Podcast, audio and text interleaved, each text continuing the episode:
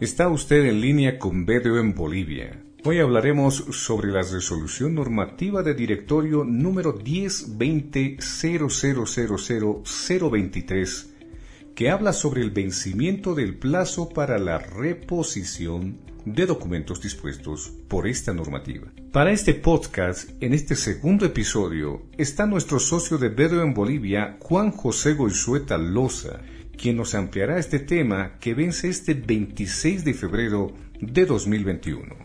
Hoy vamos a hacer un recordatorio del vencimiento de este día viernes 26 de febrero en relación a el plazo que se dio para la reposición de documentos dispuesto por la resolución normativa de directorio número 10 20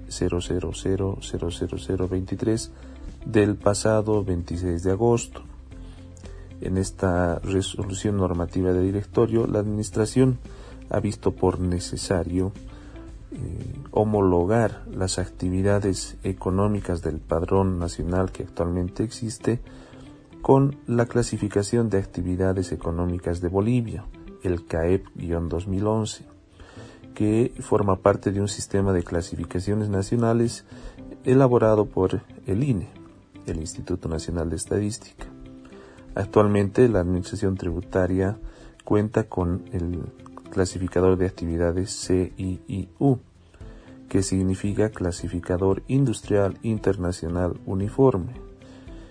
Ha sido implementado en la gestión 2003, eh, justamente la gestión en la que coincidía con la implementación del nuevo Código Tributario o la Ley 2492.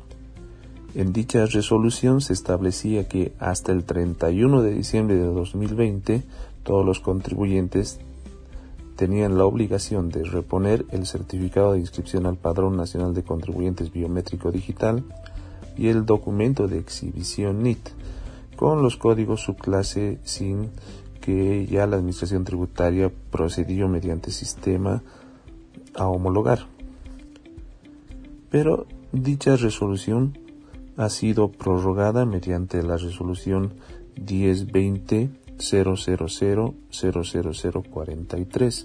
emitida el 29 de diciembre del año pasado, mediante la cual prorrogan hasta justamente y reiterando este día viernes 26 de febrero esta obligación a todos los contribuyentes.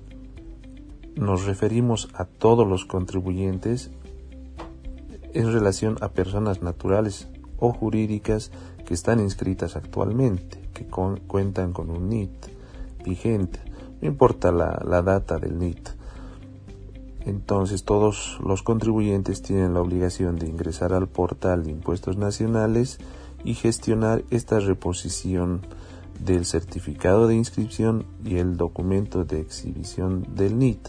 Este documento de exhibición que hasta antes se todos los contribuyentes tienen eh, en un material distinto a un papel sencillo, ahora podrán pues imprimir, sea en colores o en blanco y negro, y exhibir justamente en sus eh, casas matrices o sucursales.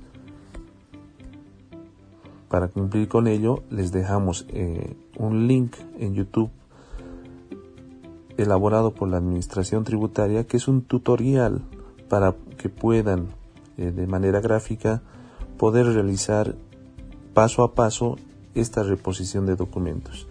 Reiteramos, esta homologación y ha sido efectuada de forma interna por la Administración Tributaria.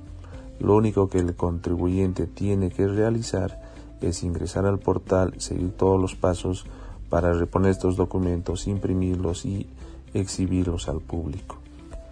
Entonces, con el mayor de los gustos, les dejamos el tutorial en esta, en esta presentación. Un saludo a todos. Gracias.